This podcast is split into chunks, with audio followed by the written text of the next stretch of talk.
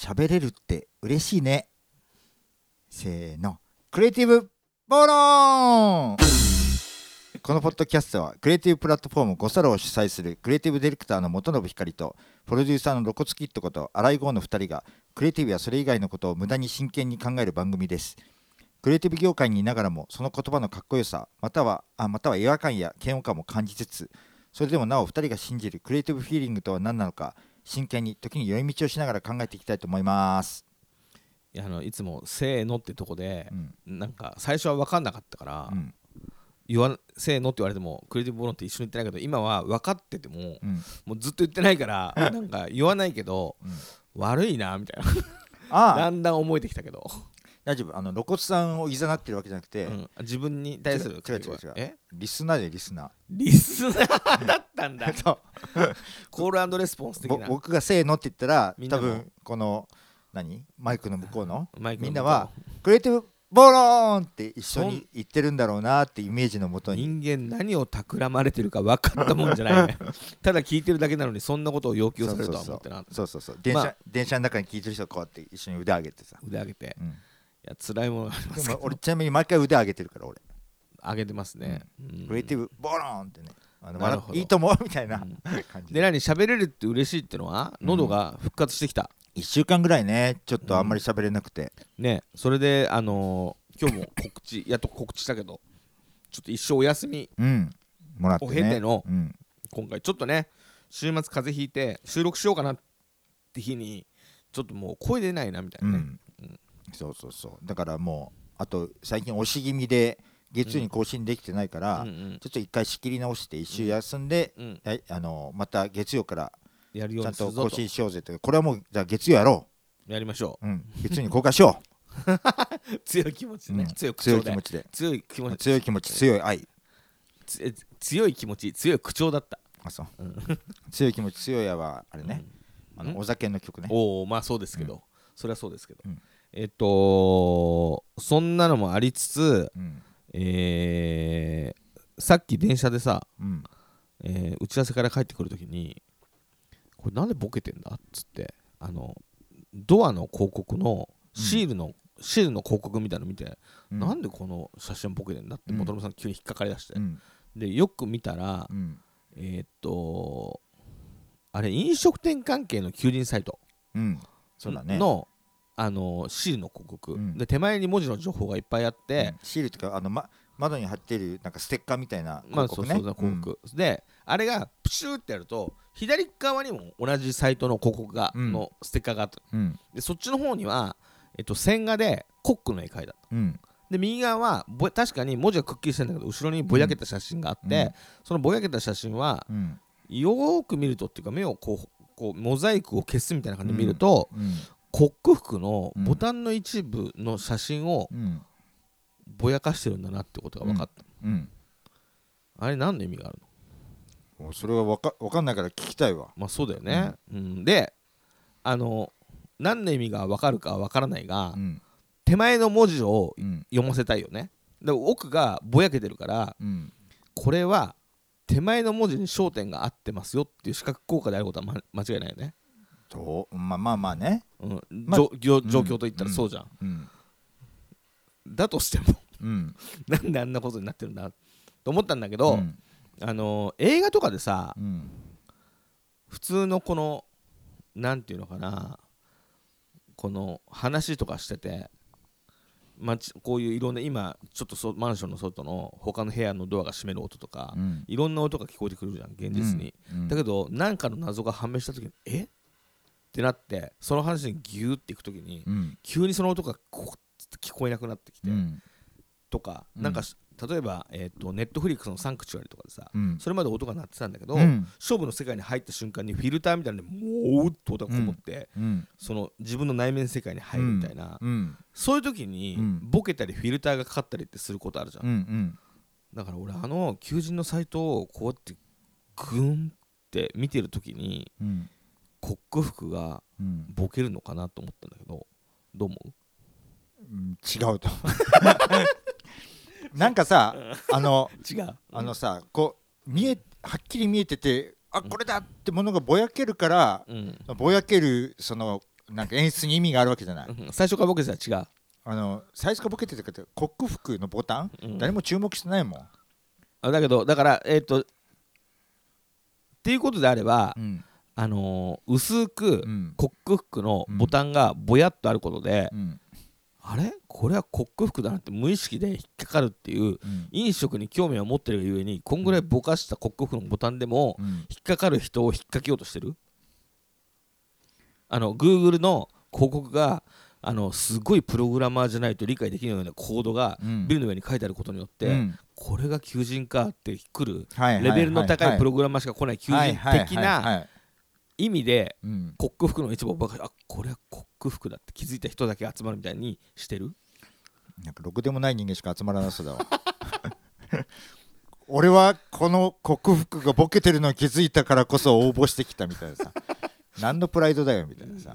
まあそんぐらいちょっと意味わかんなかったね、なんかでもあのー映画とかさいろんなもんで薄くさ、うん。なんかちょっとうん。アンビエンスをちょっと入れてうん。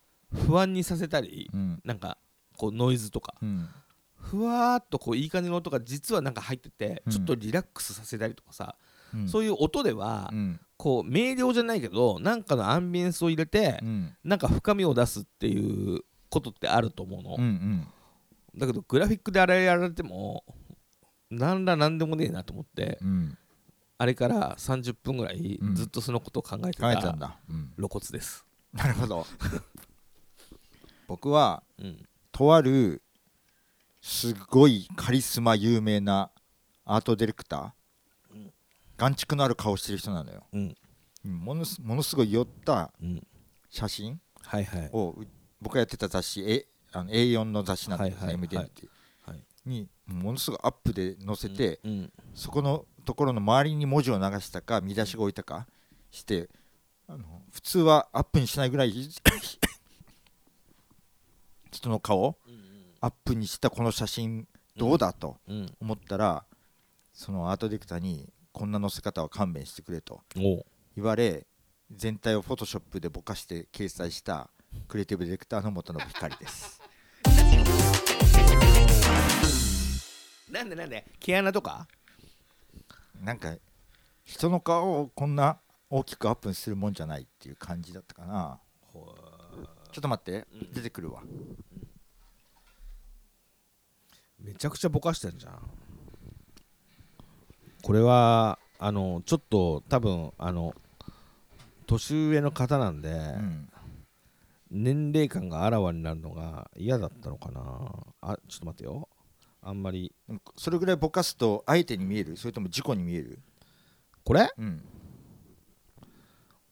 確かにうんこれはわけわかんないですね。わけわかんないか。デザイン上のうん。意図が読めないですね。デザインとしてあえてこういう風にしてるっていうよりかは、ダメが出たのかなみたいなことになる。今聞いちゃったからね。でもなんかご都合感じるねだってさここでボケるんだったら、うん。なんか他に焦点が合っててほしいじゃん。そうね。だけど焦点が合ってる場所がないじゃん。ももしくはこっちのページはボケてないけど片っぽのページはボケてるとかさ。そうね、うん。どっちもボケてるからねそう左右のページとも。そしたらさあのそういうボケてるっていうことが何らかの、うん。なんか文脈があるのかなと思いきやさ、うん。結構次のページくっきりしてるさ、ね。わけわかんないですよね、うん。なるほど、うん。これさっきのコック服と同じぐらい、わけわかんないね。あわけわかんないですね、あさっきのさっきの克服の広告もなんか事情があったんだろうなって気持ちになってきたわ。事情、うん。あのこれに俺がやってた雑誌のこの感じはあり明らかに諸事情によりこうなった、だ多分飲食関係の、うん。飲食関係の、あのー、国なんでやっぱちょっとバックにそういう雰囲気出したいんですよねって言われて、うん。ウェイトレスみたいな画像入れたら「いやちょちょ違うんですよ」みたいな、うん。飲食っつってもほらいろいろあるじゃないですか、うん。とかいろいろやって、もうしょうがないから「もうあー」みたいな、そうなったんだろううね、ん。なんかうん。2往復以上はあったね、うん。うん。なるほど。そんなことが分かってしまいました、うん。さあかあの本編入る前に、うん。ちょっと今思い出したからもう一個、うん。以前に多分クリエイティブ暴論で話したことのある話のうん。謎が解けたんでほその話先に報告していい？うはい。僕ね多分この話前にしたことあると思うんだけどあの富澤昇さんってヘアメイクアーティストの人うに、んえっとなんか誘われて、うん。あのーデザイナーのうん。なんとかさんって人の事務所のあのご縁って、あ森本知恵？あ森本知恵さん？うんのうん。ご縁っていう事務所に、うん。よえー、となんかのねレセプションパーティー行くからそこで待ち合わせしようって言われて、うん。そこに行ったら、えー森本さんとか坂本美優さんとかうん。あと数人いらっしゃって、うん。そこになぜか僕も行って、うん行ったら、うん。何らかの儀式が始まったのよ。うん。なんか細いシャンパングラスが置かれて、そこにシャンパンがこう注がれてじゃって言ってうん。急にみんなで飲み出すうん。ってことが起きてうん。でえこれはと思いながら夕方ですよ。うん。飲んでうん。じゃあ行こうかっつってそっからうん。あのある写真家のうん。ギャラリーのレセプションバーに行くっていう前に、うん。みんなでこうシャンパンをうん。黙って飲むっていう儀式に付き合わされて、うん儀式に付き合わされてってこともないけど、うん。い今のは一体何だったんだみたいな。俺たちはデザイン業界的な仲間ですみたいなうん。その「はい」を。なんかはいよね。なんかそういうのとかなんかそういうのかなと思って。あれでしょ？の飲むときに腕をこう交差させて飲んだんでしょ？みたいなさ。なんかこれねやばいことに巻き込まれたぞって思ってたの、うん。そしたらねこの間あのホテルのラウンジでさ、うん。アフタヌーンティーっうん。てあんじゃんうん。アフタヌーンティーを妻と一緒に行ってさ、うん。なんかマカロン食べたり美味しい紅茶飲んだりしてさ、うん。まあ楽しかったんだけど、うん。それの最初にウェルカムシャンパンがありますって言われて、うん。あーと思って。あれウェルカムシャンパンだったんだと思って。うん。であの謎が解けたっていう。そんなそんな謎？いや俺あの儀式ずっと何だったんだろうと思ってたんだけど、あれはウェルカムシャンパンだったんだって気づきましたウェルカムシャンパンっていうのはね両あの一番最初にスターターみたいな感じスターターとはないか、うん。一番最初にスタートでなんかそういう飲むものみたいなものとそのアフタヌーンティーにウェルカムシャンパンがついてますっていうことだったんだけど、その最初だけね。うん。あだたあれは多分なんかわかんないけど来てくれたからっていうウェルカムシャンパンだったのかなと思ったんだけど、うん。違う？知らん。だんだん反応見てたら違うのかなと思ってそのアフアフタヌーンティーのそのウェルカムシャンパンは飲んだの？飲んだよ細かった？細かった細かった。あじゃあそうなんだね。そこの細さで判断するの？そうそうそうそあーでもそう、それが細ければ細いほどウェルカムだから。適当言ってない。まあそそんなことがあったけど、うん。あのー、その時は、うん。結局その後あのー、なんだっけえーまあ、よく分かんないって言ったら失礼だけど勉強不足でよくあ分かってなかったフォトグラファーのうん。ギャラリーのレセプションパーティー行って、うん。いろんな方々がね、うん。あのーいてうん。まああのー浮いてましたよ。誰が？僕が。それは浮くだろうね、うん。俺も俺も浮くわ、でもでも頑張ってうん。場に馴染んで、うん。あの野宮真紀さんがうん。もういらっしゃって、うん。野宮真紀さんがなんとお暇されて、うん。俺所在な先にいた僕のとこ来てうん。なんか話してって言われちゃって、うん。ガーンみたいなお姫様対応して、うんあの脇汗だらだらかきながら相手したもうすごく苦しかったんだけど、うん。まああの帰り道は、うん。あのとぼとぼと。うん。とことこと。とぼとぼとうん。あの俺のいる場所とはちょっと違うなじゃないけど、うん。そこまでじゃないけど、うん。こう物悲しい感じで帰りましたけど、ささっきのアートディレクター俺名前伏せてたのにななんで今の話が出てきたかっていうとさっきのアートディレクターを見て思い出したんでしょ今の話。違う違う違うあそうなの、うんうん、違う違う違う別に。直つながりすぎて今 ビビったわ。俺は伏せてるのになんでその野宮真紀さん出してくるの？野宮真紀さんはあのすごくあのキラキラと素敵なドレスと貴金属とね、うん。すあの素敵な感じで、何ら伏せる必要のないうん。あの、うん素敵な人物だったんだよ、うん。僕僕のこ僕の存在がさ。でも今のおかげでさっきのアートディレクターの名前がもうみんな分かっちゃった。いやわかんない。何の話かさっぱりわかんないですあから。うん、わかりわかりません、うん。わかりませんが、うん。あでも写真ぼかしただけだもんね。そうだよ、写真ぼかしたでしょ、うん。なんか全然関係ない話だと今日はもともと何の話をしようかと思ってたけど、うん。なんかちょっと悲しい話みたいなのをして、悲しい話ってちょっと本当にただただ悲しいこともあるけどうん。たまに笑えることもあるし悲しい話ちょっとしないみたいなうん。のでしようと思ったんだけど、うん。まあ、あの時の帰り道は俺はちょっと悲しかった。けど一個もう一個思い出したのはうん。ぼかしたんじゃなくてなんかインタビューしたらさ写真載っかるじゃん。うん。それちょっとレタッチしてくれませんかって言ってきた デザイナー。いいよその話は。それで何度かレタッチしたんだけど、まあ、これ以上レタッチすると別人ですよみたいな、その話うん。僕その人もしてることがあって、うん。物悲しいなと思った。そうね、そんなに見た目変えたいんだっていうね、うん。うん。顔が小さくなって足まで長くなってるからなフォトショップで？うん。あすごいね。うん。まあそれはなんかかっこよくなったかもしれないけど、うん。なんか悲しいねっていう。う、ん。うん。はあ今日はそんな感じでちょっと悲しい話みたいなのをうん。聞けたらなと思うんですけどどう？悲しいこともいっぱいあるよね。あそう。う、ん。ねついつい最近思い出したんだけどさ。おうおう。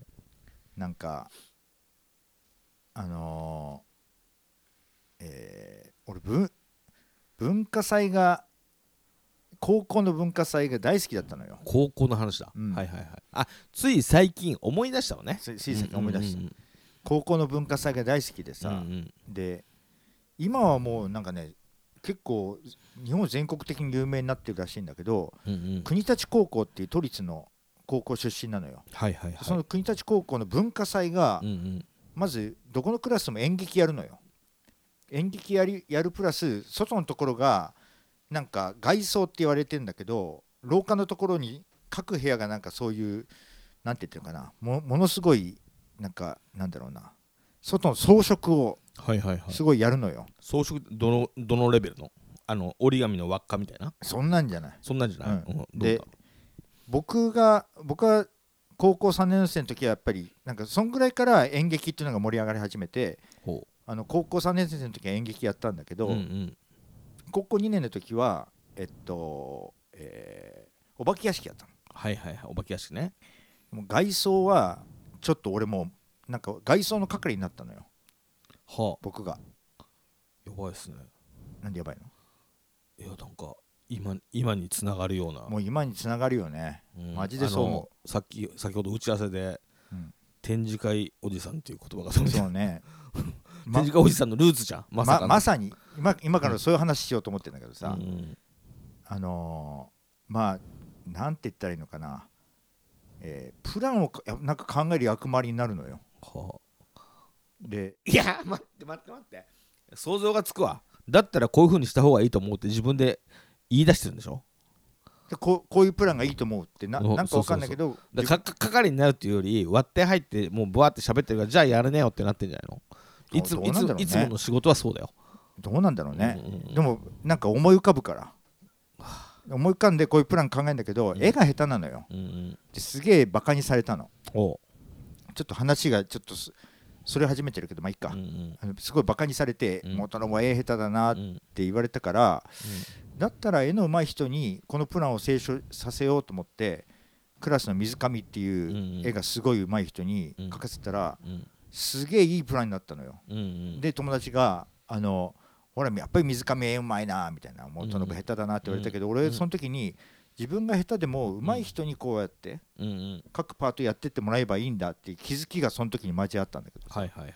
それでやってたのが見せ見せたことなんじゃないの？お化けや僕がやったお化け屋敷のいや見たこ外装とないよ、ない？うん、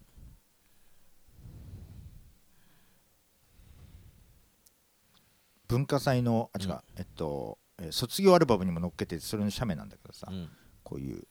おおすごいね。え閻魔様の口に入ってくみたいな。なるほど。はいはい、はい。でこういうのも夏休みあの、えー。これみんなで作ったの？自分だけで作ったの？3人ぐらいかな。でで最後の最後の方にみんなだんだん参加してきてはい。これの歯の素材を僕に確認せずとある女の子が勝手にこれ布の中にシムシ詰めて作ったのよ。は俺の中で発泡スチロールをい、うんはいはいはい、丁寧にこうやってやってちょっと固めの感じの歯のイメージだったのに、うん。あの布で作ったから柔らかなイメージになっちゃったのよ。だ待て待て。だから俺がうん。ブチギレて、うわこなんでこういうことになってんの？みたいなさ。めんどくさ。はいはい。ってなって、うん女の子が泣き出すみたいな。あの古谷クランドさんだったらあの首にする スタッフですね。あのちょっとでも怒鳴ったりとかしたらね あの言ってることが正しくても現場から外すっていう絶対空気が悪くなると作品にもそれが反映されるからっていうポリシーであ、そうだね、うん、っていうことで、クレフランドさんだったらうん。こあの首にするうん。人材ですね、はい、とというようなぐらい結構入り込んでやってたの。入り込んでやってたって話ね。でそんで、でもうそれの中にもう俺の中では夏休みうん。毎日10時間ぐらいやってたかな。はあ。これ高校2年生のうんう時、ん、もう充実感に溢れてたのよ。うわーもうめんどくさい。それで、でととある時に、うん。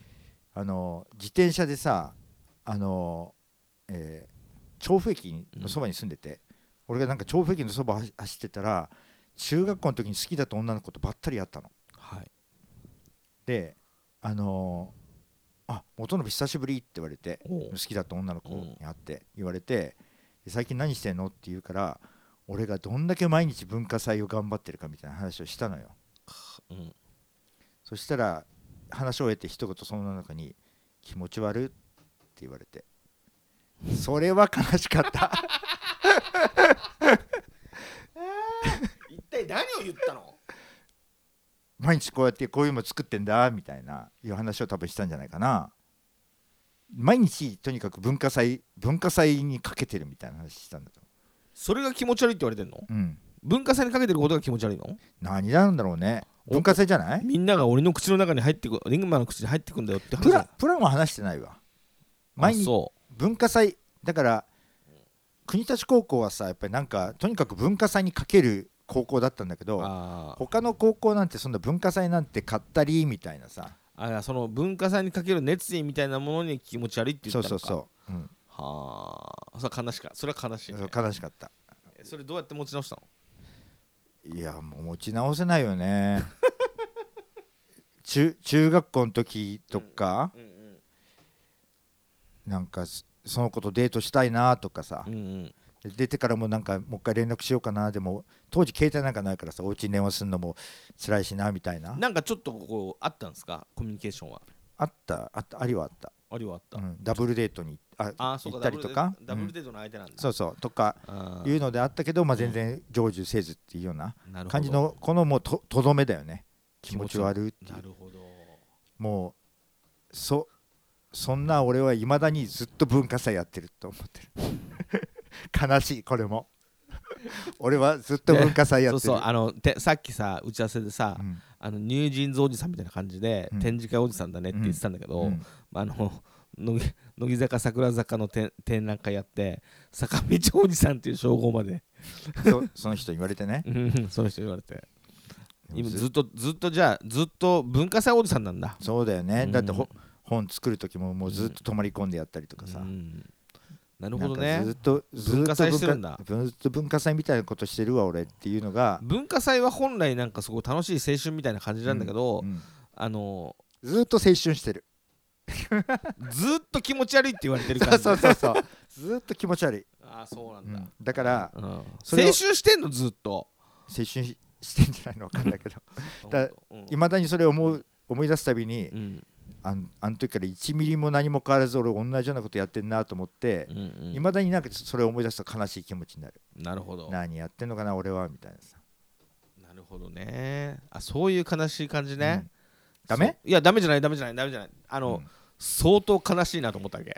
相当悲しいよね。うん。いや俺はねさつい最近、うん。つい最近ね、うん。まあ、悲しい話もいろいろあるけどうん。つい最近で言えばあの子供がうん。あのー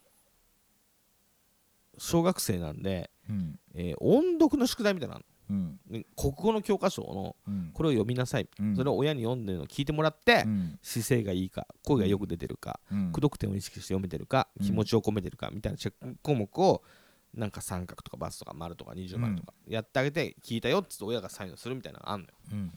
でも1年生でからあるかも。うんそんな中数歩の白い馬っていう。うん。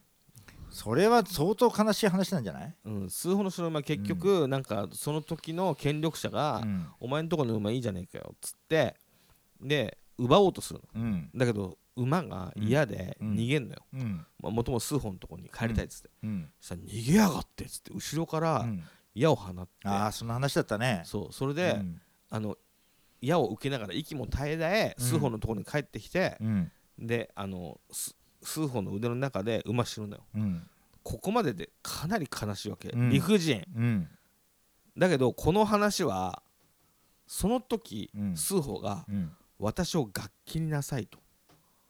数歩ってうあ数歩の馬が、う馬がね。うん。私を楽器になさいと、はいはいそそんな話だった。それで、うん。これがモンゴルうのん馬頭琴のルーツですって話したの、あはいはいはいはい。知るかと思って。マジで。そんなとこはね。馬頭琴のルーツはこれなんですよっていうことなんだけど、うん。その前の出来事が悲しすぎて、うん。子供がね、うん。それを読んだ時にうん。悲しすぎて悔しくて、うん。こんな悲しい話をうん。聞かされてしかも最後豆知識みたいなのまで入れられて、ふざけんなと思って泣いたの、うん。それ1年前ぐらい。うん。さ昨日一昨日かな。うん。あの音読聞いてほしいと。うん。でさ面白い話もあんのよ。うん。いいよって。うん。でピッて見たらさうわっと思ったんだけどうん「ちーちゃんの影送り」って書いてあって。さそそれ知らんわ。ええうん。もう有名な話なんだけど、うん。ちょっとあの話しながら泣いちゃうかもしれないから、うん。もうさらっとうん。どんな話か、うん。まあ、戦争の時の話です。なるほど。はい。うん。もうだ もうダメかも。なんかお父さんお母さんいて。うん。でお父さんがうん。影送りって遊びをするんだよ。ほこう地面を見てううん。すごく晴れた日はうん。影送りができやすいねと。自分の影をずっと見てうん。こう目を見てうん。ふっと空を見ると、うん。その残像が空にうん。これを影送りって自分の影を空に飛ばすんだよみたいな遊びがあるんだけど、うん。結局うん。戦争でうん。家族みんな死んじゃうんだけど、うん。その女の子だけが残って、うん。その影送りをしながら、うん。その女の子も死んじゃうみたいな話でさ。うん。いや悲しすぎるんですよ。うん。で戦争ってのはいけないよって。うん。ね子供に教育するために。うん。それを読ませるにしろ。子供はほらまだ自分のさいろんな引き出しがないから、うん。それがどんだけ悲しいことかも分かんないけど、うん。お父さんやお母さんと会えなくなるんだ。悲しいなぐらいは思うかもしれない、うん。戦争ってのは怖いもんだなって思うかもしれない。でも俺たちはそのことが分かってるしその子供がどんなに寂しい思いをしたかみたいなのを考えると聞いてらんないんですよ。うん。で子供は宿題をやってるだけなのに、うん。こっちは号泣してて、でまあね。子供はすごく気まずそうに、うん。ちょっとからかそんなに泣いちゃうのってからかおうとしても、うん。あれすげえ泣いてんなこいつみたいなので、うん。変な顔こわばっちゃって、うん。まあまあ大丈夫大丈夫って言いながら、うん。まあ読んだ読んだ読んだうん。はいっつって不機嫌になっちゃってさ、うん。で読んでる途中も何度も止まって、うん。っていうのは向こうが読んでる時に、うん。クライマックスまで我慢したんだけど、うん。死ぬ時にも我慢できなくなって、うん。結構おえつぐらい泣いたんだけど、うん。途中も涙をこらえてさ、うん。ずっと下向いてたのこうやって。うんしたらさ、うん。覗き込んでさ、うん。ね起きてるみたいうん。な、起きてるよ。うん。早く読めこの野郎みたいな、悲しかっうん。た親にあんな目を合わせてほしくない。そうね。音読もう本当に選んでほしい。もう嫌だよ。本当にもう嫌だ。マジで嫌です。うん。っていうね。これあの怒ってます。選ばないでくださいっていう。あのその音読の宿題では。学校の教材ではいいけどもっとあんじゃん、なんか楽しげなでも勉強だから国語の勉強だけだったらさ聞き耳ずきんとかでいいじゃん。なんかうちは貧乏だけどさ何にもない家だけどお父さんが残したこれだけしかお前にあげれるものがないけどって。うん。あのお母さんがお父さんからの形見みたいなんで図金をくやるとうん。鳥とかが喋ってるのが聞こえるぞっつって。うん。夫は随分楽しいもの楽しい会話聞いてたんだなみたいなほのぼのみたいな。うん。そういうのでいいじゃんみたいまあね。でもさなうん。そういうなんか悲しい出来事戦争とかうんうん。いうのをそれをきっかけに子供とはお話ししてくださいねっていう意味もあるんじゃないの？少なくともうん。そんなような話がさうんまあね。あのよ読めないような状況になるよりはいいよ。ああのよそういうのはな教科書から消えてね。そうそうそう。あまあね、まあ確かにあの子供もそれ読んです。読んでるの読んでちょっと意味わかんないけど、まあうん。戦争ってなんかすごいんだな、うん。うん。あ人が死んで悲しいなぐらいだけど、それをき読み聞かせたら、うん。親がめちゃくちゃ泣き出したらギョッとして、うん。あそんなことなのかっていう逆算みたいなのもできるかもね、うん。でもねだとしても心が持たんこっちの、うん。まあね。もう俺は嫌だよ本当に、うん。俺は嫌だって。まああの、うちの妻とかも耐え耐えられないだろうね。うん。もともさん平気そういうの。もうやっぱり年取ってくるとだんだんそういうことに関しては涙もろくなってくるから、だよダメかもね。うーん 直近だと 直近だと一番悲し悲しかったのそれかな、なるほど。うん。でもね、あのーもっと昔は前もここで言ったこともあるかもしれないけどさっきみたいなあのキモいって言われた悲しさみたいなので言えばバイト中に一人暮らししたくてしたくてしたけど、うん。多分寂しくなっちゃって一人暮らしが、うん。そんな時にあのよその家から匂ってくる、うん。お風呂を沸かす時の匂いでうん。わ悲しいってうんよく若い時は思ってたね、まあわかわかるよ。うん、俺は別に普通に家があったけどうんうん。やっぱり郷愁を誘ってくる何かだしあの料理の匂いとかさお風呂の匂いとかさそれでうん。さらに露骨さんなんかは自分からあるある部分望んでそうだね。そういうふうにしたとはいえ、うん。やっぱり疎外感はあるだろうし、うん。だからまあまあ若い時のそういう気持ちっていうのはわかるよ、まさか自分が寂しい気持ちになると思わなかったね家から出たくて出たくてしょうがなくて出たから、うん。時にふっとあれ？みたいな。その匂いを嗅いだ時に、うん。あれ？なんか変な変な感じみたいな。うん。あとであれ？俺もしかして寂しいと思ってんのかな？みたいな、うん。不思議な気持ちにはなってくる。ね、うん。でもあれはまあちょっと寂しいかな悲しいではないかな。うん。キモいは相当悲しいよ。悲しかったよ。それも好きな子にね言われてね。好きな子かまああのある時期付き合ってた女の子が、うん。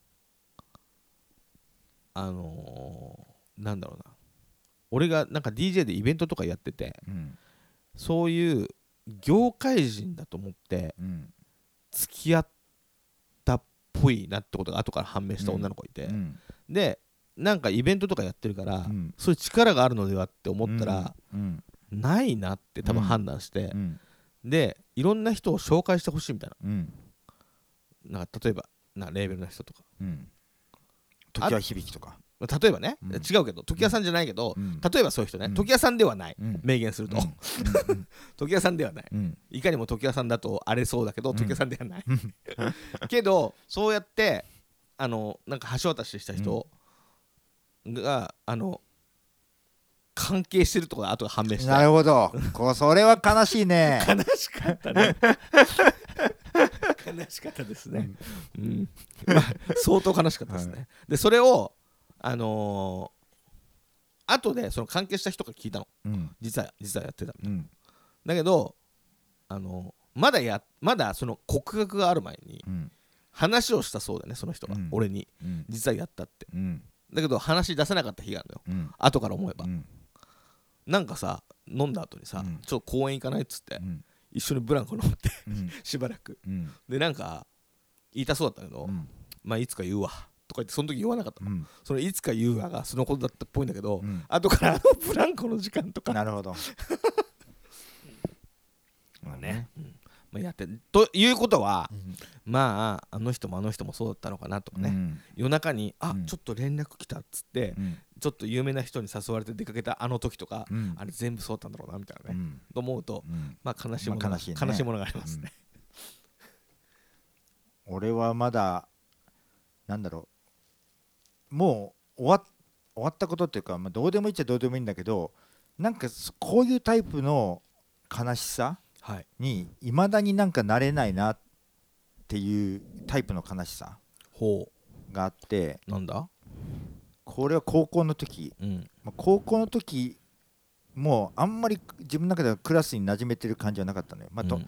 とにかく友達作るとか、うん。クラスの中で馴染むとかが下手なタイプうんだったんだけど、うん。まあ強いて言えばここら辺が少し友達って言えないこともないかなみたいな、うん。まあ、集団があったわけよ。はあはあはあはあは。あなんかなんかの時は一緒に遊んだりするかなみたいな、うんうん高校2年生の時かな3年生の時かなと思ってたやつらがなんかとある時えっとあるだ誰かんちで麻雀やると。はい。麻雀って4人なのよ。おうおうあれ武藤と田畑と誰だっけな。うん。土本となんかみたいなそんうんなうん。やつらが麻雀やるって聞いて、うん。あれなんか俺誘ってもらえないんだ。でもなんか麻雀ってそんなに俺やったことないけどはいはい。交代したりもするじゃない、うんうん。だからなんかおこのあと午後らへんお誘いがかかったりするのかな。ちょっとこいつらのそばで今日はちょっと一日なるほど。なんか遊ぶっていうか、コミュニケーションちょっと深めにとってどっかのタイミングで誘われたりするかなみたいな。うん。ふうに思ってんのうんうに、ん給食食べてもはい。午後の授業が終わってもうんうん。全然は誘ってくれないのよ。うんうん。あれなんか俺は今日こいつらに誘われず一人帰んのかなみたいな。はいはいは放課後もしばらく粘ってたけど 結局誘われずい寂しいね。うん。じゃあ俺帰るわって言って、俺だけ先にうん。一人帰った時のう、ん。何とも言えない疎外感っていうかど。あやこいつらも俺俺は友達っていうかその輪に入れてもらえない感じなのかあの4人っていう枠にうんなる時はみたいな。うんうんうん。なんかそういう寂しい目にはいまだにあんまり会いたくないなって気持ちはとこそんなこと今ある？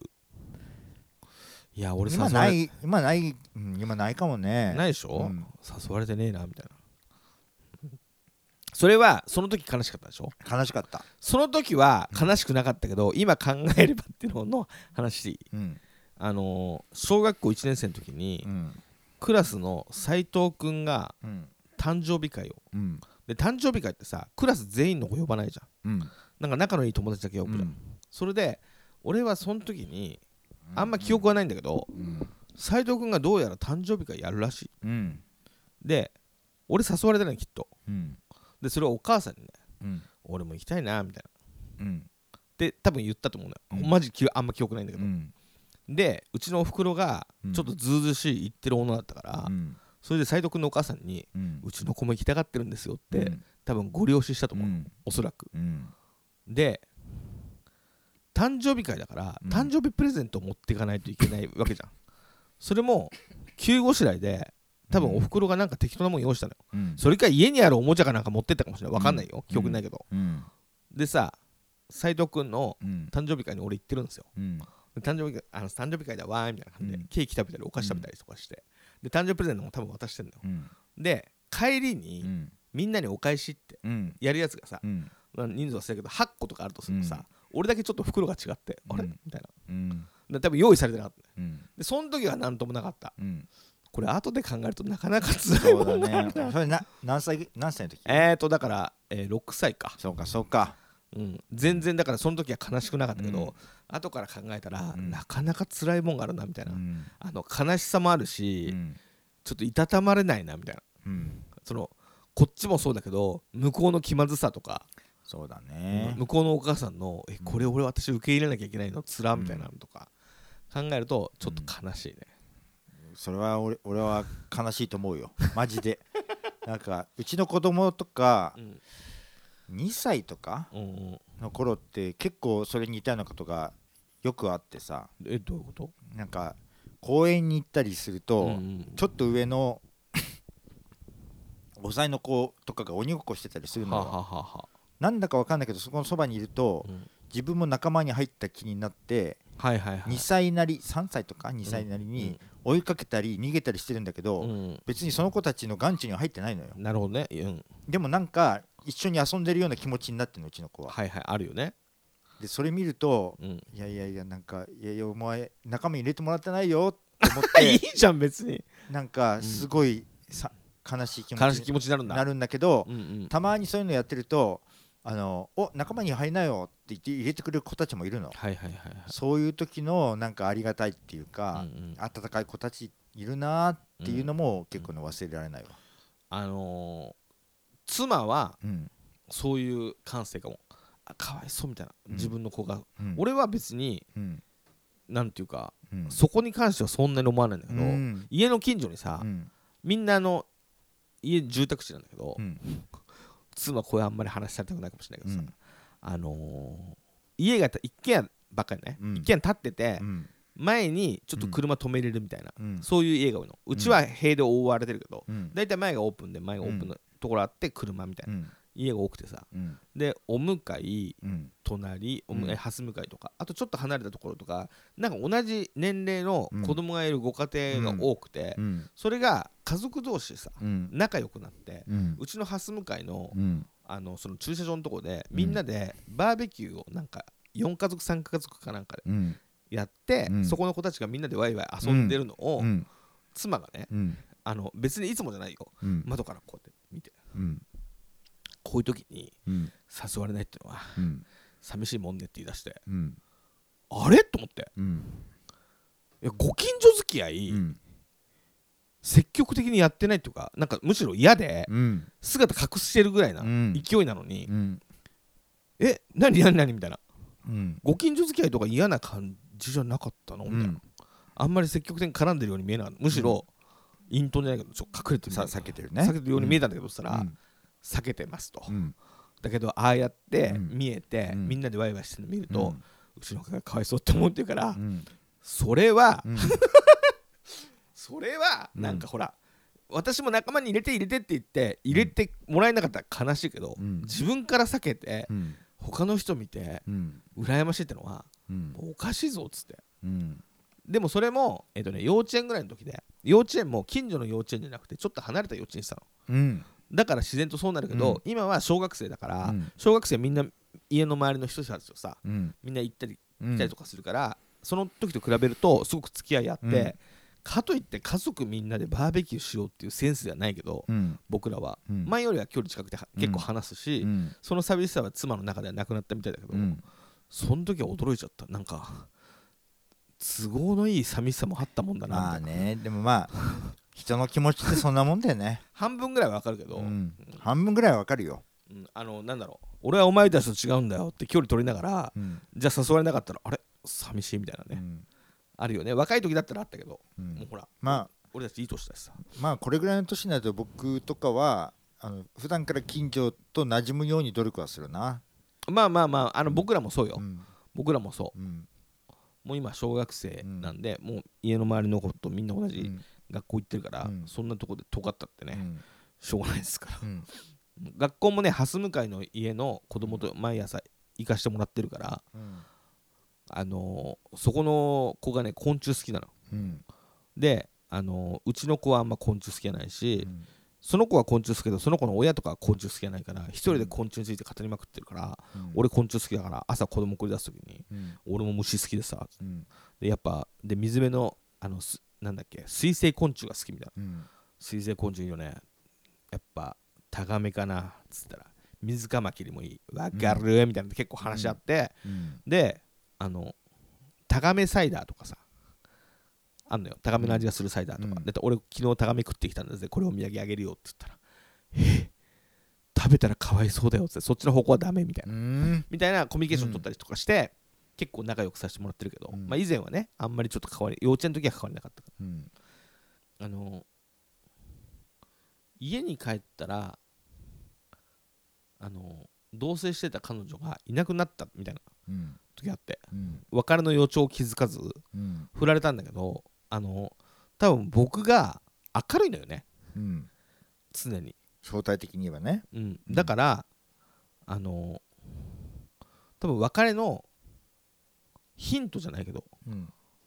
あのなんだろうな。あ明るいけど鈍感ってことか。そうだね。ね。そうそう、うん。だから大丈夫大丈夫。楽しい楽しいみたいな感じで、うん。全然こいつ話通じないわみたいな、うん。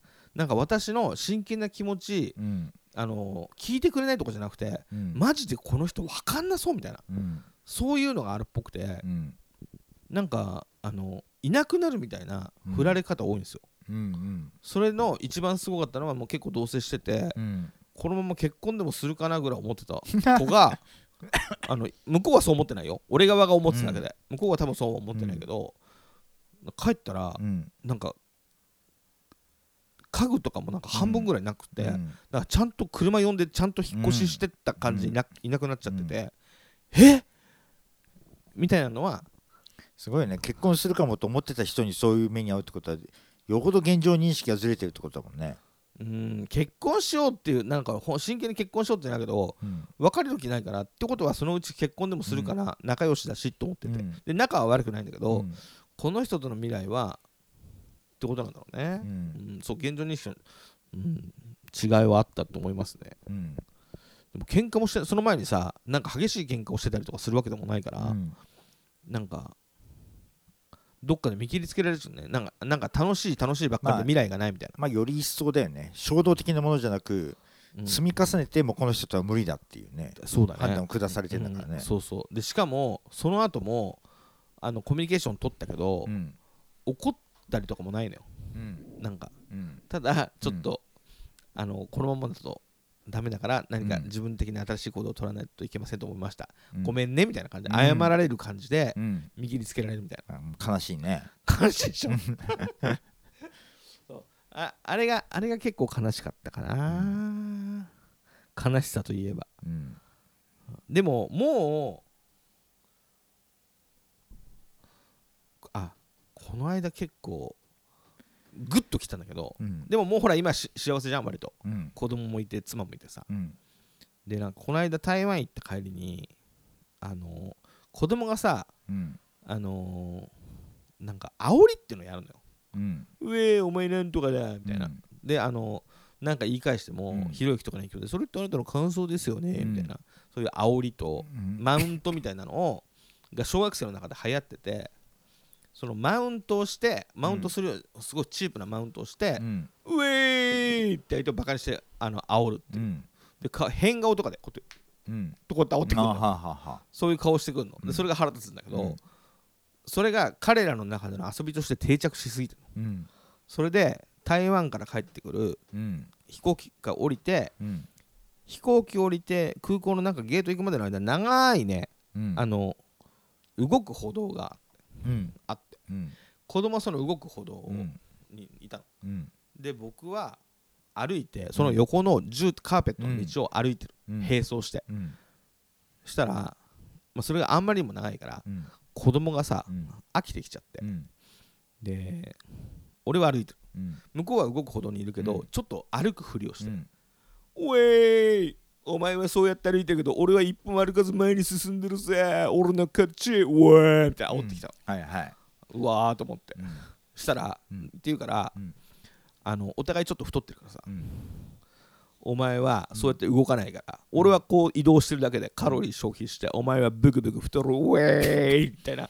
うん。煽り返したら、うん。今度は子供が、うん。あの俺の足元はうん。スチールで、うん。地に足ししてるけど、うんカーペットが柔らかいから、うん。足くじくウェーイって言われて、うん。こっちは柔らかいけどお前は硬いウェーイとかずっとやってたの、うん。そういうお互い煽り合いを、そしたら、うん。それを見てたうん。妻がハッハって笑ったら、うん。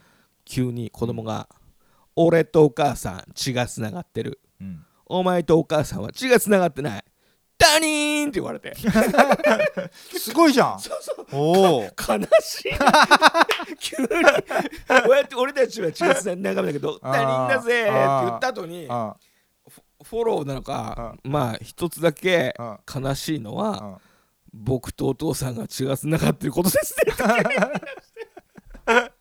えー、すごいね。そこまで言うかと思って。うん。悲しくなった。そうね。悲しく。俺がすぐあのずずっとさ、うん。煽ってきたら煽り返して煽ってきたら煽り返してってやってたけど、それ言われた時グッとなって「うんっ」つってすぐ返せなくて「俺の勝ち」って言われて。確かに。ね。悲しかった。もうなんかあのラップバトルみたいじゃん。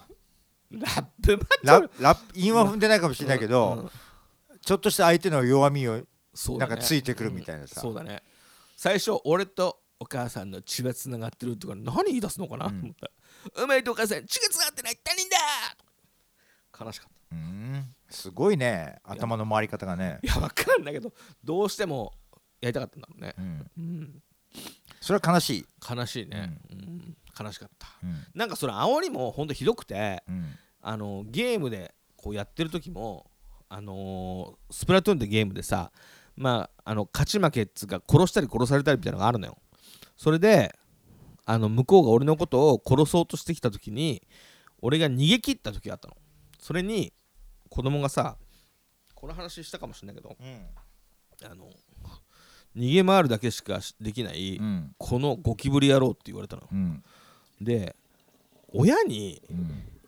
ゴキブリ野郎はひどいぞお前っつって、うん。その口の利き方は良くない。ってうん。説教したのそうやって煽ったりうん。人のことひどく言うのはまあ面白いと思ってるかもしれないけど全然不愉快だからうん。やめろっつってすごい怒った時あって、うん。それ以来うん。そういう言葉は使わないけど、うん。人のことをバカにするっていうの、うん。これ以上なんか言うと怒られるなみたいなんでなんかいろいろ考えてるみたいうん。彼なりに。ねだからさその怒られ露骨さんが怒ったって話は聞いたことあるのよ。うん。だからそこの線引きは守りつつあのね。ここは攻めていけるみたいなところを選んでるのがうん。賢いっていうかだ一番一番腹立つのは、うん。あのだからそのいろいろ言うと怒られるからさ、うん。顔で煽るっていうのを最近覚えてきて顔で俺がなんか言うとうん「お前なんだその顔は。煽ってんのかさよくわかりましたね」とか言って腹立つんだよな。目見開いてこっち見てきてさ。なんか今なんかハロルドなんとかのゴリラーマンの出てくるくるようなキャラの顔してたあー確かに確かに、うん。リーゼントのやつとかが驚いたりうんふざけたりとかするよね、うん。そうあれは悲しかったな、まあ、あれだな。あ谷違う。あのえっといやなんかグーの音もで出ないぐらい悲しいね。悲しいね。他人だって。なんかで血がつながってんのも悲しいって、ささっきからちょっとおなんか思ってたのが、うん。なんか腹立たしいと悲しいはやっぱり違うしさ。寂しいと悲しいもやっぱりちょっと違うからさ。違うね、うん。だからあのちょっと腹立たしうんいにこれ入っちゃうなとかうん。これはちょっとどっちかといえば寂しいに入っちゃうなとかいうのが浮かんで悲しいエピソードって何かなってすごい考えてたんだよね。うん、あった？まあでもた家にあの家にその彼女がいなかった時はちょっと悲しかったな、驚きもあったけどえっていう驚きの方が俺の中では強かったけど悲しい成分あったな、うん、その俺が紹介した人とやってたのも知った時もかえっの方が大きかったけど、うん。悲しい成分あったな、うん。俺えってなっちゃうとちょっと受けちゃうんですよ。うん。で悲しいけど受けちゃうみたいなところあってマジかみたいな。意外性がある話はちょっと好きだから、うん。それそこの部分がちょっと出ちゃって。うんちょっと面白くなっちゃうんだよな。悲しすぎると、悲しい。やりきれないほど悲しいまあでもそこまで言ったらないかも。あー犬が死んじゃった時は悲しかったけど。そうだね。うん。それはもう悲しいだよね。うん、でしかもねあのー多分ちょっと前から具合悪かったのよ。うんそんで飯をあんまり食わない時があってそれでフードを変えてみたの。ずっと長いこと同じフードだったから、うん。そしたらちょっと食べるようになったの。うん。それを俺がねなんかねわがままと思っちゃったね、うん。食うじゃん飯変えたらみたいな。うん。それで死ぬ直前に前の日にうん。フード出しても、食べないみたいな日があって、うん。何何何？どういうつもりよみたいな。食えよみたいな感じで、おい食え食えっつって小づいたりとかして、うん食えっつってんだろおいとか言ってうん。追いかけましたりとかしてたの、うん。そしたら翌日死んじゃったから、うん。あんなことしなきゃよかったとそ思って。で最後だけそんなんだったから、うん。妻もずっと仲良かったのに、なんで最後の前の日だけうん。あんな感じ悪いやり取りしてたのみたいな、うん。かわいそうすぎるっつって。うん。妻にも同情されるけどあれははあつってもあー悲しいな。うん。あれは悲しかったな。ん。か今言おうと思ったんだよなな。なんだろうちょっとちょっと悲しいことは面白かったりすることもあるよね、うん。あの悲しい時みたいな感じで。うん。あ俺なんかわかんないけど大家族とかそういう大切なものができた時うん。にそれが失われた時のことを勝手に想像しちゃってすごい悲しい気持ちになることがあるわ。ないわ。ないか。はあ。あるんだ。うん。なんか大学に入ってうん。音楽サークルに入って気の合ううん。なんか友達っていうか仲間うん。がやっとでき始めた時それぐらいまでなんか気の合う仲間って感じの人たちがいなくてさほ大学には入って初めてそういうのができてう、うん、大学でいたならよかったです。そうね、いたんですね。うん、で、いいっつもなんかよく遊んだりさ、うんなんだったりした時になんかふと多摩川をなんか一人で散歩してる時にわあ、俺あいつが死んだらこれマジ悲しいなと思ってうん、なんか分からないけど涙が出そうになって。はあ。それまでなんかそういうなんか失うと嫌なものみたいなのがなかったのかもしれないね。はあ。まあそそれで言ったらってことないけど、うん。急に俺チューブ好きになってうん。チューブに関する CD うん。本うん。あと角川のチューブのやつとか,、うん。か買いまくって、うんチューブのメンバーの人物像みたいなのを勝手に深掘りしてったら、あの前田亘輝っていう人間が、うん。ボーカルのね、うん。チューブのボーカル前田亘輝って人間がまあなかなか魅力的な人なんだけど、うん。あのチャラい。うん。あのキャバクラとかもにもめちゃくちゃ行って遊ぶみたいなそういうチャラさ。あと恋愛観もちょっと俺たちが想像してる以上うに、ん。まあ遊び人でチャラくてなんだけど、そういう人だから知る人間のあったかさみたいな、うん。みたいなのもなんか理解できうん。でチャラくて適当だから業界でもうまいことやるんだけど、メンバーにはめちゃめちゃ信頼されてて、うん。会社には俺が言っとくから、みたいいな感じで、うん。自分が前に行って業界でいろいろなこと決めたりとか、そういう前田さんの人間性みたいなのが自分の中にこう深く染み込んできて、うんすごく好きになっちゃって、うん。俺多分芸能人で誰が死んでも泣かないけど、うん。前田信輝だけは死んだら泣くんじゃないかなっあーなるほどね。ていう想像がもう随分入り込んできたから、うん。あのただ前田さんが死んで悲しいだけじゃなくて、うん。ギターの春ちゃん悲しむだろうなとかうん。なんかそういうのを想像してなるほど。泣いてしまいそうな気持ちなる。ほど。ただまあちょっと違ったけど。いやいやその話面白いわ。あのさ面白い、そういう有名人のさ訃報っていうの、うん、そういうので泣いたことある？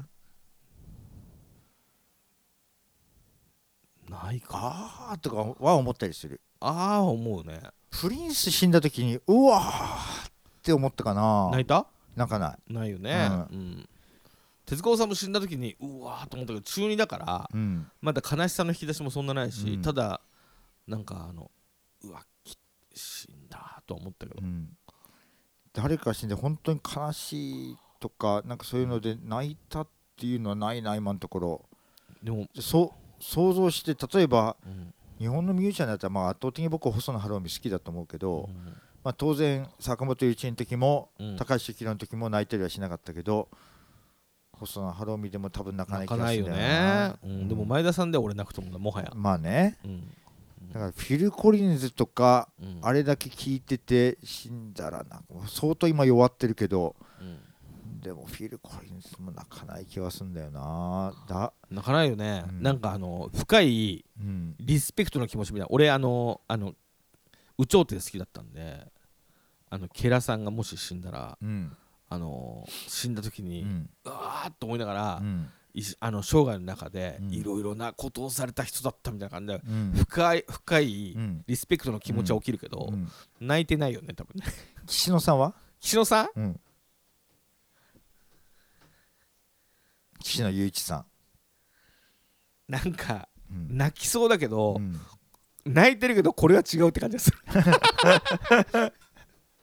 死ぬんだみたいな。うん。死んだりするんだっていう事実に泣いたりするかも、うん。ちょっと ちょっとなんかに人形かなんかかと思ってたから あ死ぬことがあるんだ悲しいと思うかもしれない、うん。でも悲しいな岸野さん死んだら、うん。それは悲しい。でもでもちょっと十分悲しい。いやいやでもあのちょっと近いから有名人とはいえあの何度も会ったことがあるしうん。ちょっとあの有名人とあのカリスマ性が低いというかカリスマ性じゃないななんだろうね。ちょっとあのあの接触が多いからプリンスが死んで泣かなかったのとはちょっと違うっていうか知ってるしね。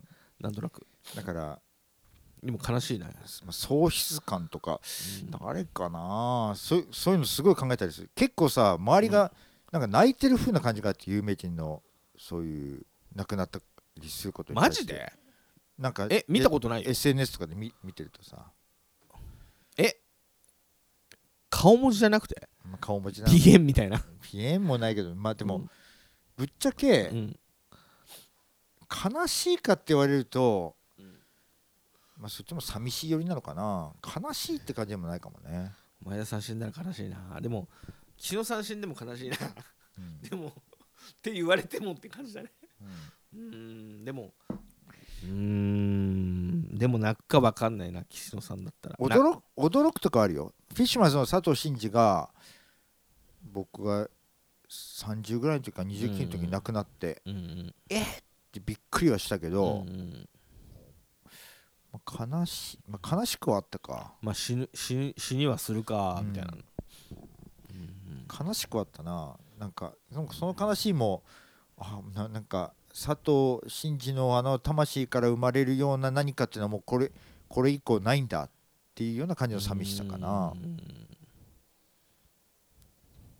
だからまあ何度も何度も岸野さんのことで言うとちょっとコミュニケーションを取ったこともあるんで、うん。イベント誘ってくれたりしたこともあるし、なんか知人という面もあるから有名な人だけどうん。あのウッドマンっていうミュージシャンがうん死んでしまった時はうん。すごく友達みたいな部分もあったんで、うん。すごく悲しくてうん。それは別に泣いたけどうん。なんかそこに続く知り合いみたいな感じだからうん。友達じゃないけどもちろん。なな泣くこともあるかもしれないけどそれは違うって感じです、なんかうんだから友達とか知り合いが死んでああと思って悲しくて泣くみたいのはなんか雰囲気としてはあるけど、うん。有名人が死ぬのはまたちょっと違うよね。そそれで言うともう前田さんしかいないなみたいな。前田さんは相当泣くぞ俺と思って、なんか泣いたりとは違うけどうん悲しいって思ったのは、うん。えっと、アラン・トゥーサンが死んだ時はすごい悲しかったかな。アラン・トゥーサン、うん。へえ。あのニューオーリンズのピアニスト、ピアニスト？ニューオーリンズのピアニスト作編作編曲家か、まあそうか。う、ん。なんかライブもブルーノートかなんかで見たことあるのよ。うんうんでなんかんこの寂しさか悲しさは何なのかなと思ったんだけどうん。なんかさすすごい才能ある人が、うん。プリンスなんかはもう唯一無二のうん。才能のひうん。ある人が死んだなんかうんうん。悲しさって言ったのかな、うんうん。まあある分歌詞とかでうわすごい歌詞書くなとかうん、うん表現者としてのなんか圧倒的なものを見せつけられて、うんそういうものが失われたんだっていうような、うん。うんし亡くなったんだっていう悲しさ、うん。あるけどアラン・トゥーさんはなんとなくうん。なんかあのなんかなんか歴史の結節点みたいな感じの存在でさ。ほあのなんか割とあの時のクレオール語みたいなううん。おじいちゃんとかがさフランス語とうん。なんか当時のアフリカの言葉みたいなもののうんうん。なんかミックスみたいな言葉を話してたのをまだそういうのを聞いてた世代らしいのよ。うんうんうん。そういう人なりのもののフランス文化の香りを受けたなんかそういうニューオーリンズのピアニスト。うんうんならではのなんかあのサウンドとかさうん。なんかキラキラした音色とかさうん。なんかそういうものみたいなものがなんか歴史の結節点のようにあのあの時にうん。いてなんかそれがなんか結節のちとしてつながりながらなんかドクター・ジョンとかさうんうんなんかそういうような後のポップミュージックに受け継がれるなんかその結節点みたいなものがなくなったみたいなうん。なんか歴史のなんかある部分のなんかものがごっそりなくなっちゃったみたいな感じのそそれでか悲しいの？なんかそういうのであなんかここればかりはもう失われたら戻ってこないなみたいな感じがしてあなんか悲しいって感じがしたかな。でも泣かないでしょ。泣かない、泣かないよね。うんそうだよな。まあ、究極的なところで言えば親が死んだらどうかなとかさ。親死んだら泣く？俺泣かない気がするんだ。俺は。ちょっと自分では読めないね、読めない。うん。妻がすげえ泣いててうん。で悲しんでたの。一もう今でも悲しんでるぐらい悲しんでてうん。俺からするとうん。心が綺麗なのではと思って。うん。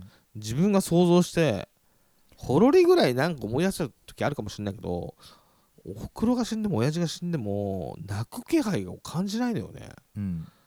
なんかわかんない。死んだら泣くかもしれないけどなんか自分で自分のことをわかんないところもあるからだからなんか親,、ね、うん自分で自分のことは分かんない時あるよね。うん。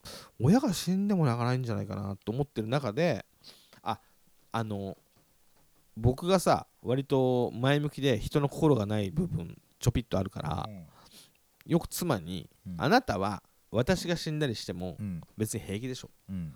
そんなことないって」みたいな。悲しい、そしたら悲しいよみたいな。うん。いやいやいやいやどうせ前向きにうん。前に進むわ。そんなことが起きても、うん。いやいやいやみたいなやり取りがうん。結構昔からあるのよ。うん。だけど45年前に同じこと言われた時に、うん。私が死んでもどうせ平気でしょっていつも通りのこと言われた時に、うん。私が死んでもつってうん。死んだ時のことを考えたらうん。涙が止まんなくなっちゃって俺が。うん。つって妻がびっくりして。うん「な泣いてんの?」みたいな、うん。悲しかったみたいな、うん。なってうん。あの一緒に長いことをうん。暮らす、あの同棲始めてから20年近く経つんだけど、うちょっと心が芽生えてたみたいんなるほどね。な、うん、前は悲しい引き出しはなかったけど、うん。今はえいなくなったら悲しいなとうん。本心から思うようになったっぽいなっていう、なるほど。人間としての心が育ってきてんだね。心が育ってきましたね、うん。ここに来てね、うん5年前ぐらいです、うん 心が育ちました、なんかうん。こ心のなさではなかなか負けないところが俺もあると思ってるから俺俺よりもないよね。うんある部分ね。ある部分、うんお互い違う部分でうん。なんか心がないっていうかドドライって言ったらいいのかな？ドライだね。っていう部分があるからうん。そういう意味で言えばでもやっぱり妻とかをはちょっと耐えられないかもな。うんまあ、子供とかね、ううん。んなだその妻のお母さんが死んだ時にすごく悲しそうにしててうん。俺はなんかほら不愉快なことがあったりうん。自分にマイナスな感情が起きることがあったらもう切り替えよう切り替えよう切り替えてこうよってことでうん。前に進めるもんだと思ってたけど、うん。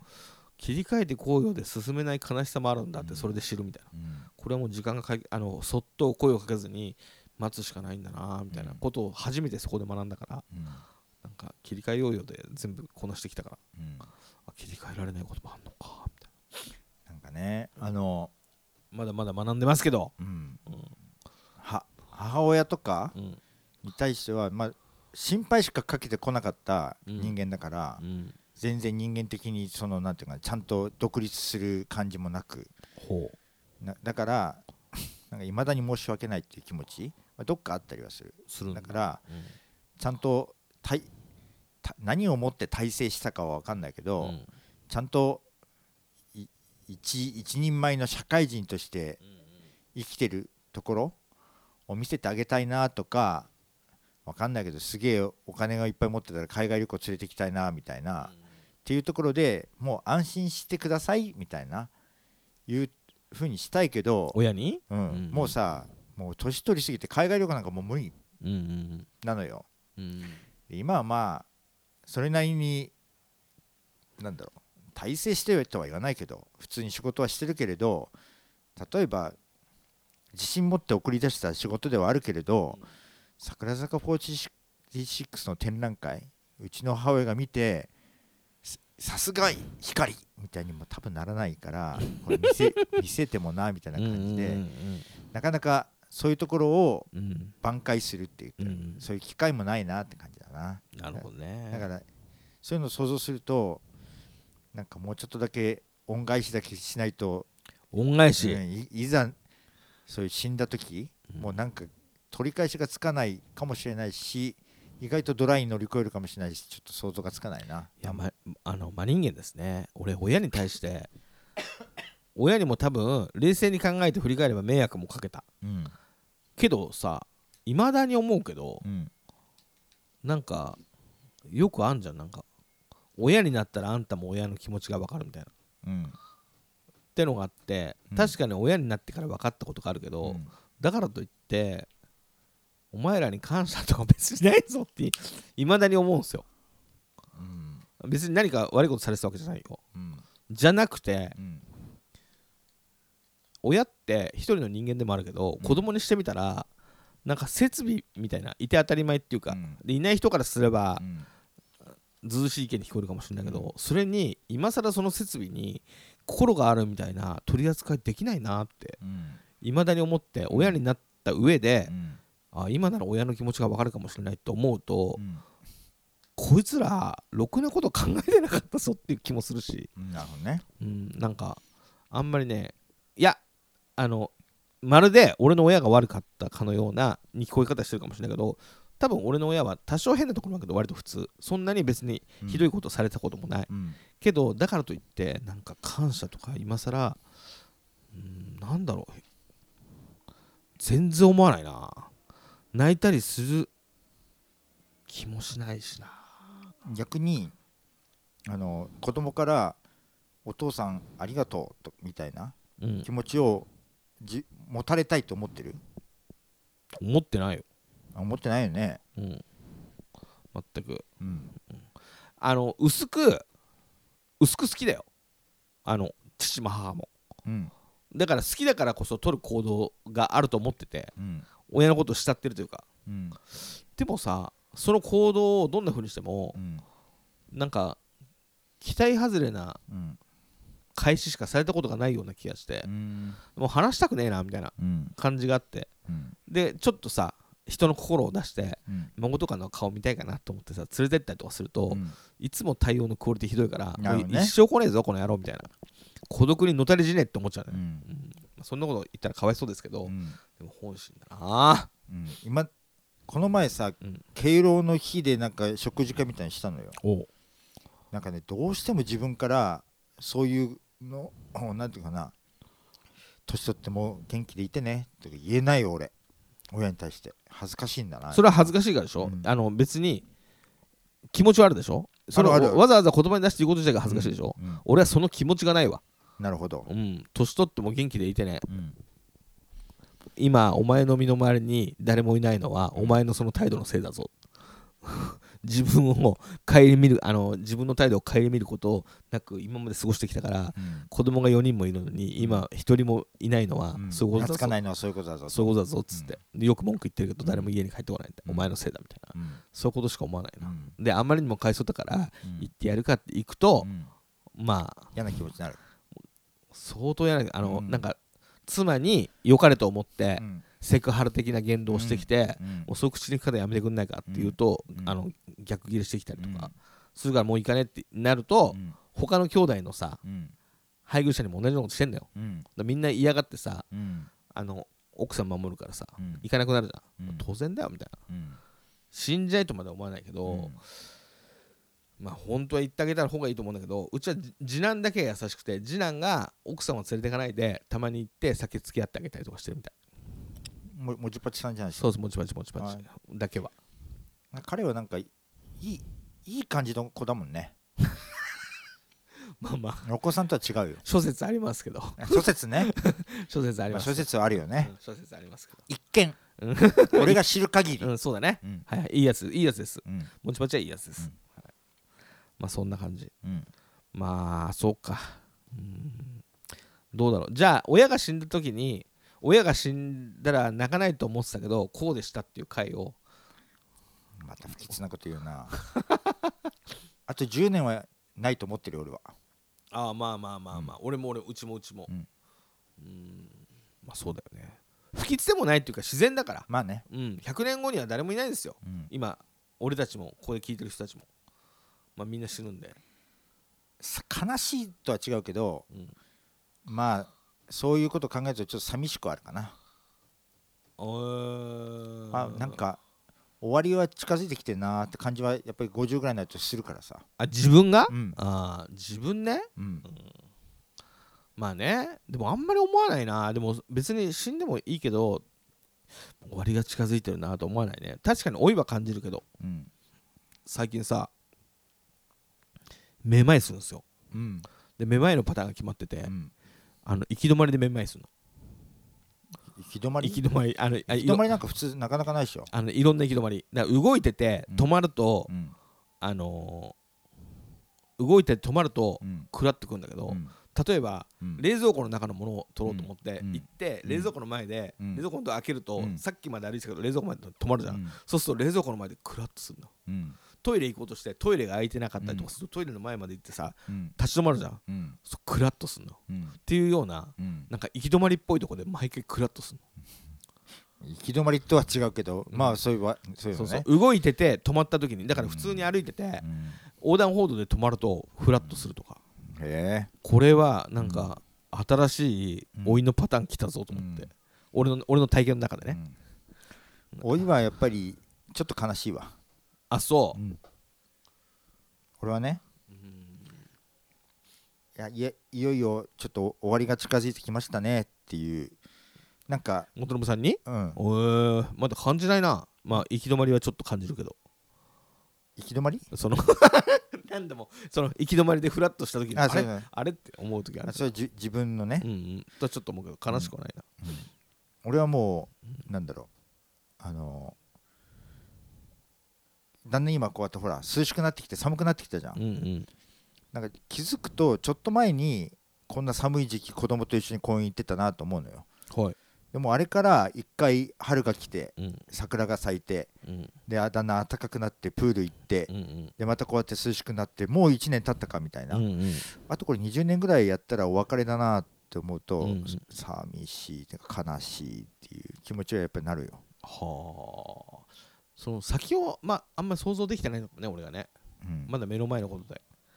もしくはもうもう一層もうあ明日あたり終わってくれみたいな気持ちもちょっとなるけど、この間家帰った時にさ、うん。ソファーにこの間家帰ってって毎日ほぼ帰ってんでしょ？一応は、あまあね、うん。あのまああのあある日ね帰ったある日、うん。あのーリビングに行ったらソファーでうつ伏せでうん。子供がゲームやってたの、うん。そのソファーがさう、んを全部占領するぐらいうん。子供がいたのよ。うん。前はそのソファーの3分の1ぐらいだったのに、うん。そのソファー全部にうん。子供が伸びててうん。長っと思って、うん。で最初、うん。妻がいるもんだと思って話しかけてたの、そしたら子供で「え？うん。お前めちゃくちゃでかいじゃん」みたいな、で正面はいつも見てたけど、うん。後ろでうん。寝っ転がってるのうんをあんまり見たことなかったから、うん。急にこいつ長いなと思ってびっくりして。う、んうわーと思って。うん。そしたらくどどうしたの？今日急に伸びたわけじゃないよっつって、うん。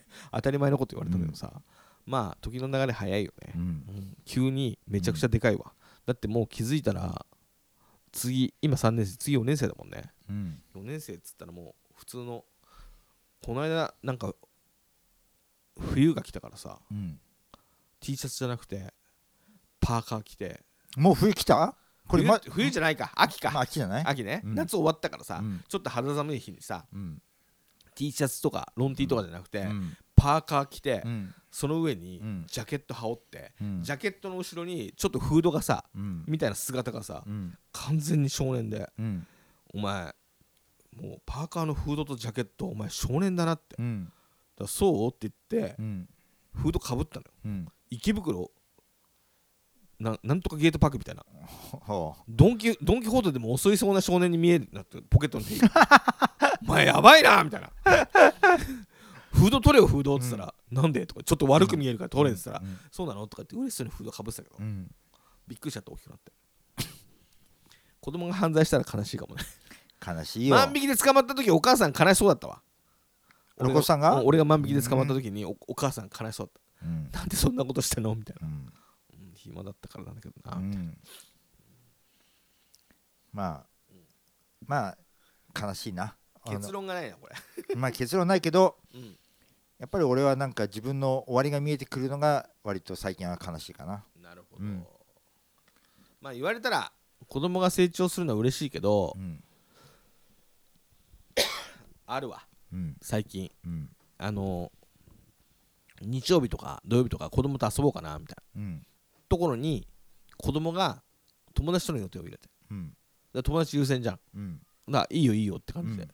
友達に実は誘われたんだけどって、うん。あ分かった分かったみたいな、うん。でそれは別にそれ。うん。ただあんまりにも何にもない土日はうん。嫌だし俺も子供と遊びたいからうん。予定入れようと思ったけど、うん。あ友達となんか約束入ったのいいよって、うん。そっち優先しなみたいな感じではあるんだけど、うん。それをすごい気遣いながら言われる時あるのうん子供に？ごめんねちょっと言いにくいんだけど、うん。友達と遊ぶ約束かって言われてる時に、うん。別に良かったのうに、ん。なんかこうこんなことになっちゃってごめんみたいな、うん。すごい感じじゃないけど、うん。あれなんかめっちゃ気遣われてるんですけど、うん。みたいな。あの時ちょっと悲しいね。なんかこの先を予か予見させる、そうだね。うん、えー、うん。この今日子供と飲みに行くの楽しみにしてたのにみたいな、うん。ごめん行けないみたいな、うん。言われたあの年取った俺とかそういうのをちょっと想像しちゃって、うん。いや別に全然平気だしとか思いながらちょっと未来のことを予見させるな、うん。未来は楽しくもありまあ悲しくもあるよ。まあ、そうですね、うん。マッドアバカム様への貢ぎ物このコーナーは弊社マスコットマッドアバカム様に音楽映画漫画小説その他もろもろいいなと思った作品やそれ以外を紹介し捧げて見つきつつ元のブロコツで情報交換するコーナーです。はい。どうしようかな。じゃあ俺から行く？はい。えっともうちょっと終わっちゃったもので申し訳ないんだけど、はい。えっとエルマーの冒険の展覧会があってエルマーの冒険展っていうのが、はいはい。立川のプレイミュージアムであって、うん。それ子供と一緒に行ってきたんですけどはいはい。なんかすごい良かったな。あのうんーなんか要はえなんかエルマーの冒険感みたいなものをエルマーの冒険ってまあ児童小説って言ったのかな。はいはい。あの全部で3冊あってエルマーの冒険エルマーと竜エルマーと、えー10 16匹16匹の竜の3冊があるんだけど、まあ、そこに描かれてるイラストとかが素晴らしくて、うんうんうん。でそのイラストがなんかす展3冊あのストーリー順に並んでて展示されててそれをなんかお話を体験するかのように見ていくみたいなあるんだけどなんか、えー床から3 0センチぐらい上がったなんか小上がりの廊下みたいなものがずっと展示のなんか壁沿いに続いてるのよ。ほう。からなんかそこからちょっと登って落ちないように歩きながら天井を見ていくみたいな少しだけなんか冒険感みたいなのもそういうふうに。やばいねその冒険感。なんで？ちょっとあっただけ上がっただけで確かに冒険感出るね。そうそうそちょっとちょっと危ねえだけで、う、うん、へえ。でそこにそのなんか間々で出てくるゴリラとかさそういうものが結構パネルで展示されてたりもす大きく展示されてたりもするんだけどパネルってなんかちょっとなんて言ってるのかなあの展示物としてはなんかややお金かけずになんかやりましたよまあみたいな、百貨店とかの、うん。なんかあのー展示イベントとかの、まあそのキャラクターと一緒に写真撮れたりとか、そういう時に出てくるのがパネルだけど、そうそういうのでもないってこと、なんかっていうような風にならないように、なんかこういうパネルとかがすごいライティングとかがなんかおしゃれな感じで当たりながら、なるほど、うん、こういう空間。うんうんうちの子供は展覧会とかほぼ行ったことないから暗くてびっくりしたって言ってたけどうんなるほど、ね、そういう感じでちょっと陰影のあるうんうん、空気感とかあうん。とワニの背中を渡るところがこんな風にあったりとか。ああこれはいいですね、っていうなんか子供がちょっとちょっとこういう冒険感みたいなものをそれ味し落ちたら水濡れちゃいますからね、そうね。うん。うん味わいながらなんかこういううーこういう怖がりの廊下の上をこうやってうんうんうんうん歩いてみつつなんかえっとなんか上にこんな雲もみたいなのもあったり。なるほどなるほど、うん、とかこういうフォトスポットみたいなのもあったりとか。いいですね、でなんか16匹の竜を助けるときにえっとなんかトランペットとかうんうん。えっとなんかいろんな楽器をいっぱい鳴らすみたいな場面が3巻のとこにあるらしくて、ぼうんうんうん。僕その3巻だけまだ読んでない部分があるんだけどさ、うんうんうんそこのところをなんか体験するためにあのオーネット・コールマンのジャズが ここに流れてて。へえしかもレコードプレイヤー。そうそう、んん。で当時の流れててでラッパとかうんうんなんかあのー太鼓とかなんかホイッスルとかはいはい。いろんなものがちょっと分かりづらいけどこういうなんかサンプラーみたいなものに割り当てられてて、うんなるほどなるほど。でそれをなんか子供がこう押して一緒に体験するみたいな。うん。あのフリージャズに合わせて音をちょっと鳴らしたりとかなるほどなるほど。なんかこういううーなんか線路をこうやって走っていくようなイメージとうん。かあこれいいですね、なえー。なんかちょっとちょっとちょっとのなんか工夫した見せ方上品な見せ方。大人も子供を楽しめるような角度とかいうのですごいいい体験。で最後に冒冒険をテーマにした子供に勧めたい本100冊みたいなのがあってそれ自由に見える見れるみたいな。これどこでやってたんでしたっけ？立川のプレふんふんふん。すごくいいですイ、うね、ん、っはていうあうん。なんかこれをちょっと見たくて子供と。そのために、あの急いでエルマーとエルエルマーの冒険うん。を読んで行ってきたんだけどすごいいい展示だったな、うん。えーいや楽しそう。ん、というようなう、うんうん。感じで、まあ、エルマーの冒険も含めて、あのーエルマーと冒険展を、えーマットアバカバスアバカバ様に本日は捧げます。わかりました、はい。僕はまあ MV まあ曲なんだけどうん。あのホロライブって VTuber の事務所うん。に星星町水星さんって人がいてうん、まあチャンネル登録者数は200万人とかかな。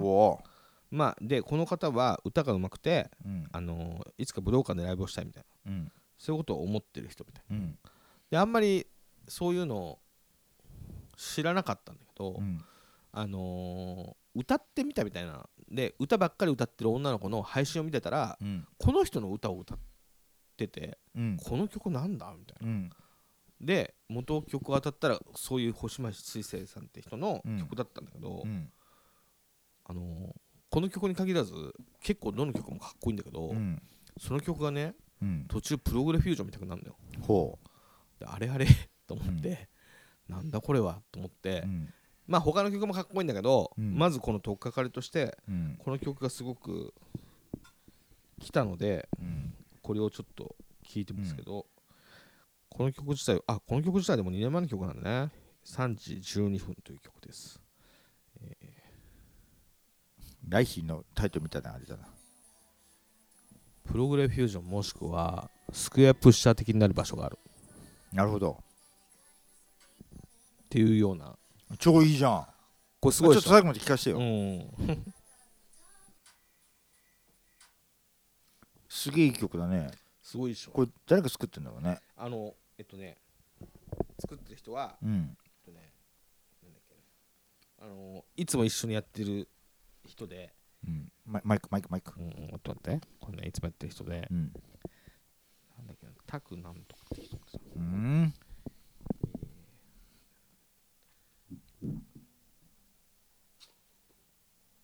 タクタク井上さんって人ね。うん。なんかすごいあのすごい攻め攻めたアレンジというかそうだね。なんか攻めてるけど、うん。なんかすごい情緒的に持ってかれるっていうかさ、うんうんなんかもうほら僕なんかはもう年取ってるからさ、あの年取ってがねおじさんのロックばっかりお互い聞いて。そうそうそうそう。でストーンズの新聞だからどうだとかそうあねのスその聞きながら元気出して来週の入校に目指して頑張ろうみたいな感じ。で、今日のだけどさ。佐野元春のアルバムが良かったとうん。かそんなんばっかりにあれだけどうん。なんかもうちょっと行き場のない若い子たちが、うん。なんかちょっと助けられたりするような音楽っていう感触はあるね。う、ん。そのなんだろうな。えーその感想のところのなんかこのプログレフュージョン的なのも、うん。シティポップブームみたいなのからリンクするようなギターではあるけど、うん。それよりもさらになんかこう上を行ってるようなその需要よりも上を行ってるようなすごいなと思って。そうね。プログレって感じしないけどどっちかといえばザザッパ方面なのかな？どうなのかな、うん。かっこいいなと思いました、うん。この、えーまあ、2年前の曲ではあるけど、えーあの他の曲もすごくかっこよくてうん。最近ファーストテイクでもあの出てんだ。星星街水星さんでそれもすごくよかった。うん。別の曲でね。の3時12分タク井上星街水星の3時12分という曲。これを今日はマットアバカム様に捧げます。はーい。はい